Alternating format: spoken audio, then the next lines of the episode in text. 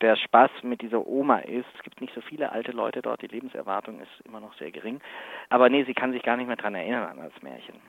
Und das ist für mich ja ein bisschen auch ein Sinnbild für das, was verloren geht, weil in der Tat, sie kann sich mit ihrer Enkelin, was meine Hauptheldin ist, nur bedingt unterhalten, weil auch die Sprache verloren geht.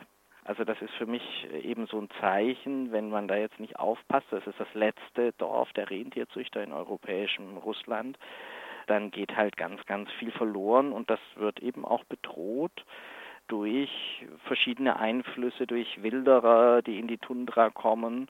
Und das sind eben auch oft Mitarbeiter dieser Firmen, die da jetzt im hohen Norden tätig sind und die auch die Weiden zerstören von den Rentieren. Es gibt zum Beispiel einen Gebirgszug, da ist ein heiliger See der Samen, Chibinen heißen die, und da gibt es schon gar keine Rentiere mehr, weil dort ganz viel Rohstoffe abgebaut werden. Und Touristen sind auch, und dann ziehen sich die Rentiere zurück. Und die Rentiere sind ja die Lebensgrundlage neben der Samen, die dort noch leben. Neben den klimatischen Bedingungen hattest du sicher auch noch mit sprachlichen und kulturellen Schwierigkeiten zu kämpfen. Wie habt ihr das angestellt? Ich stelle mir das schwierig vor, wenn vor allem so ein Kolonisierungsprozess, der ja eigentlich auch vonstatten geht, den Leuten zu begegnen. Äh, Kolonisierungsprozess, also der fand ja ganz im Wesentlichen durch die Sowjetunion statt. Die haben das dann auch in den 20er Jahren im Wesentlichen dort durchgesetzt, dass die alle Russisch gelernt haben. Und ich kann auch Russisch sprechen. Und das ging dann aber sogar so weit, dass in Zeiten des Krieges hatten die Sowjets unglaubliche Angst, dass die Sami kollaborieren könnten, weil die eben auch Brüdern und Schwestern in Schweden, Finnland und Norwegen haben. Die haben halt gedacht, die könnten Spione dafür sein. Und das heißt, dass viele es gar nicht gewagt haben, sich als Sami zu erkennen zu geben, also vor allem nicht in der Schule oder so. Also die mussten dann alle zur Schule, da wurden sie sowieso auch gezwungen. Eigentlich gar nicht aus dem bösen Gedanken, sondern das galt als rückständig die Kultur von denen und die sollten halt moderne Menschen werden. Und so ist die Sprache nicht verboten worden, aber so verpönt, die Kinder wurden von den Lehrern ermahnt, dass sie nicht Samisch sprechen sollen und so weiter, dass die Sprache fast verloren gegangen ist. Und es gibt viele samische Dialekte und auch Sprachgruppen, die schon ausgestorben sind. Also alle sprechen Russisch und ein Sprachproblem war es nicht. Ein Mentalitätsproblem oder halt so ein kultureller Unterschied war doch sehr interessant. Ich habe mich jahrelang darum bemüht, dass die Rentierhirten mir erlauben, mit ihnen zu reisen und sie zu filmen. Das wurde mir sehr lange nicht erlaubt. Und ich habe erst relativ spät verstanden, glaube ich, warum das so ist und dann auch eine Lösung für diesen Konflikt gefunden. Meine Hauptheldin, meine Hauptprotagonistin ist eine junge Frau, die hat das samische Parlament in Russland mitgegründet und sie hat einen Bruder, der ist eben Rentierhirte und ich wollte halt auch eben eine Geschichte über diese Familie erzählen. Und der hatte furchtbare Angst, dass er aus dem Kollektiv, in dem er arbeitet, herausgehoben wird. Bei uns in Westeuropa ist ja so, jeder möchte mindestens 15 Minuten sozusagen in seinem Leben berühmt sein. Und das ist für die der größte Graus. Und die Lösung des Konfliktes war, dass ich dann versprochen habe, alle Hirten aufzunehmen, gleichermaßen, alle haben ihr Ansteckmikrofon bekommen und so weiter, dass sich da alle mehr oder minder gleich behandelt fühlten. Und dann ging es so. Also es ging auch immer noch nicht ohne Probleme und so.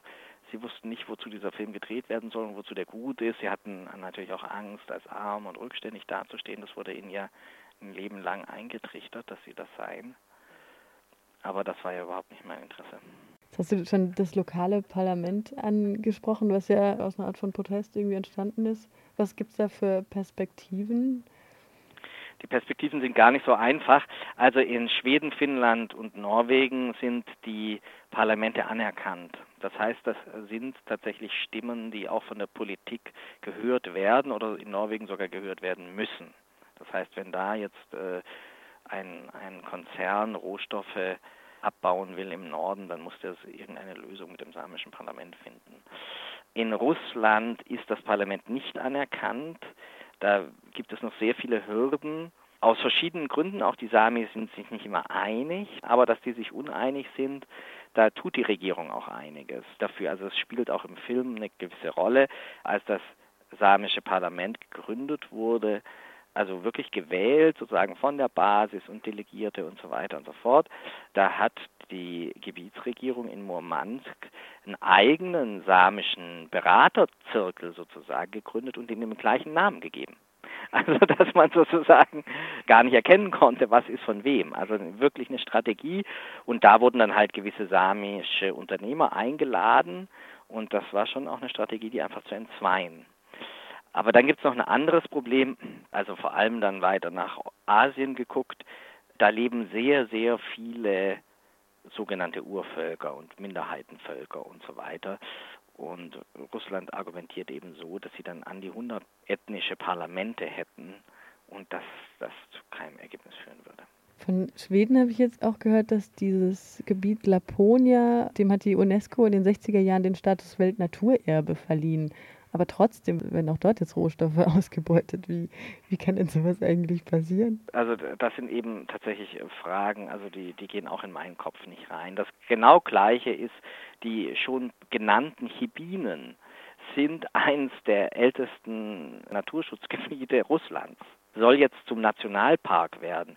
Aber was davon übrig bleibt, wenn sie erstmal abgebaggert sind und, und diesen Apatit, den man dann abbaut, also da baggert man ganze Berge weg, ich, ich verstehe es auch nicht. Mit Logik hat das, glaube ich, nicht so viel zu tun. Also das ist völlig unverständlich. Und das Argument der Rentierzüchter ist ja eben auch das, dass Rentiere sind sozusagen eine nachhaltige Wirtschaft, sprich das wächst nach von Jahr zu Jahr und diese Rohstoffe baggert man einmal ab und dann war es das. Und meistens werden Wüsten hinterlassen. Da im hohen Norden regeneriert sich da wirklich nichts oder nur sehr, sehr, sehr, sehr langsam. Ist es ein brasilianischer Konzern, der dieses Gestein abbaut? Nein, es ist kein, kein brasilianischer Konzern, dieses Apatit. Nein, aber es wird nach Brasilien verkauft als Düngemittel. Und die Konzerne, was sind das für Akteure? Das, das ist so ein bisschen das Übliche, das sind Investoren. Also es sind relativ komplizierte Finanzkonstrukte, also das wurde mir tatsächlich da auch mal erklärt. Da gibt es auch eine Umweltschutzbewegung gegen, also nicht nur von den Sami, aber die arbeiten halt in eine Richtung. Naja, wie das halt überall auf der Welt ist. Jeder versucht so die Gesetze zu seinem Besten auszunutzen und am besten noch Förderung dafür zu kriegen und dergleichen. Das ist jetzt in dem Fall ein Konzern, also der jetzt die neuen Bergwerke macht dort und wo alles abgeholzt wird. Deswegen, das wurde eigens dafür gegründet. Ja. In der Tat habe ich gelesen, dass in Schweden die Bedingungen relativ gut sind für Bergbauunternehmen, weil sie da relativ wenig abgeben müssen an den Staat. Ist das in Russland ähnlich? Ja, insgesamt ist die Steuerquote in Russland nicht sehr hoch.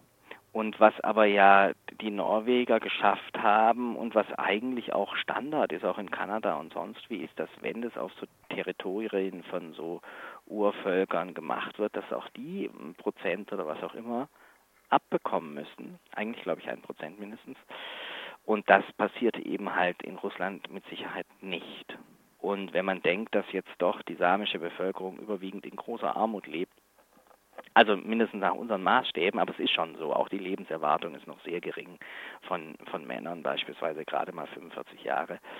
Dann würde doch da etwas Geld wirklich sehr gut tun. Und die Bedingungen, unter denen die arbeiten, sind wirklich noch nicht, noch nicht so, wie man sich wünschen würde. Die meisten kommen tatsächlich auch über Unfälle um, die auch zu vermeiden wären, wenn man ein bisschen besser ausgerüstet ist. Wenn jetzt das Parlament relativ wenig zu sagen hat, wie du vorhin ausgeführt hast, gibt es dann überhaupt irgendeinen politischen Spielraum oder muss jetzt einfach Druck aufgebaut werden, auch aus dem Ausland?